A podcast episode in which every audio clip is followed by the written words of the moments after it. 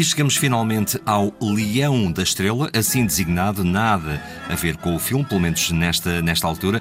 O Leão da Estrela está instalado. Sim, o Leão da Estrela está instalado a partir do dia 4 de maio de 1869. É claro que as pessoas passam a chamar o Leão da Estrela, dizem que vão ver o Leão da Estrela e vão milhares e milhares de pessoas ver o Leão da Estrela. Como aqui dissemos, uh, o público é, corre, se quisermos usarmos um termo de hoje, em massa. Estima-se no dia 17 de maio de 1869 tenham estado no Jardim da Estrela entre 9 a 10 mil pessoas, em diferentes horas, para ver o Leão da Estrela. São pessoas de várias classes sociais eles vieram de, de vários pontos de Lisboa, dos arredores, querem ver a fera, querem ver o Leão da Estrela alguns incidentes, até porque eh, nem o leão estava, quer dizer, o leão já estava mais acostumado às pessoas que as pessoas ao leão, porque entretanto o leão já tinha feito uma longa viagem no Moçambique até Lisboa, já tinha estado ali no campo pequeno e, portanto, o, o, o conhecimento que o leão tinha dos humanos eh, era relativamente superior àquele que os, os humanos que corriam ao Jardim da Estrela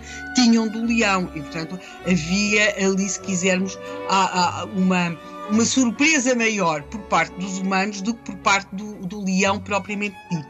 Isto estava a correr tão bem, tão bem, tão bem, tão bem, que em 1870 o Leão da Estrela esteve quase a ganhar a companhia de um leopardo.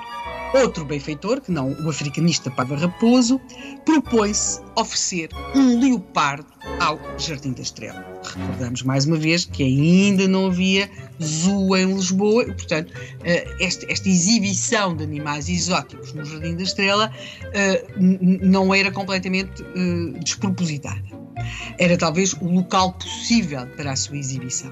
Mas estava, portanto, já provavelmente a, a, a edilidade da capital entusiasmada com a ideia do leopardo no Jardim da Estrela, quando aparece a figura de um fiscal do pelouro dos passeios e arvoredos. Hum. E este fiscal dos passeios e arvoredos veio lembrar à autarquia, ou mais ou menos a quem nela mandava, que aceitar o leopardo implicava construir-lhe uma jaula. Porque repare-se, o Paiva Raposo, quando oferece o leão, oferece o leão com jaula. Pelos vistos, quem ia oferecer o leopardo não estava a pensar oferecer a jaula. Mas não é só isso que este muito perspicaz fiscal dos passeios e arvoredos veio lembrar. É que, embora ele fosse fiscal do pelouro dos passeios e arvoredos, era um homem que sabia fazer contas e que se preocupava muito com a alimentação, nomeadamente com a alimentação carnívora do leão. E ele veio lembrar que uh, autorizar a instalação do leopardo no Jardim da Estrela implicava despesas com a sua alimentação e domador. E agora vou citar, tal como acontecia com o leão do Sr. Paiva Raposo. Portanto, o que, é que, o que é que temos aqui? A ida do leão para o Jardim da Estrela implicou contratar alguém que conseguisse eh, alimentar o leão, tratar do leão, não é? Uhum. Não havia de ser os jardinários do Jardim da Estrela, não é? Que iam, que iam ter esse, esse encargo. E, portanto, ele achava, avisava este fiscal do, do, dos passeios e arvoredos da cidade de Lisboa que se fosse o leopardo, mais outro domador teria de ir para o leopardo, não é? E e pelos vistos também a questão da alimentação, porque ele diz que, que, que o pelouro dos passeios e arvoredos também estava a ter de, a sua despesa com a alimentação do leão do Sr. Paiva Raposo. Portanto, perante tudo isto, a, a Câmara Municipal de Lisboa terá desistido de dar o seu, o seu aval à ida do leopardo para o Jardim da Estrela, ficou apenas com o leão.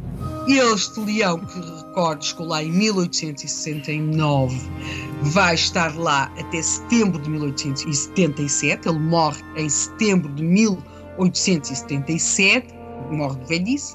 Mas a sua jaula, eu sei que o Rui se interessa pela questão da jaula deste leão muito, muito. Desde, desde o início do programa, posso dizer que ficou lá vazia até uh, eh, 1929, com grandes protestos da família Paiva Raposo, que tinha pago a jaula e, portanto, queria de alguma forma que ela fosse de lá retirada e, porventura, estariam interessados em vendê-la, fazer desmantelá-la, fazer dar-lhe um outro destino.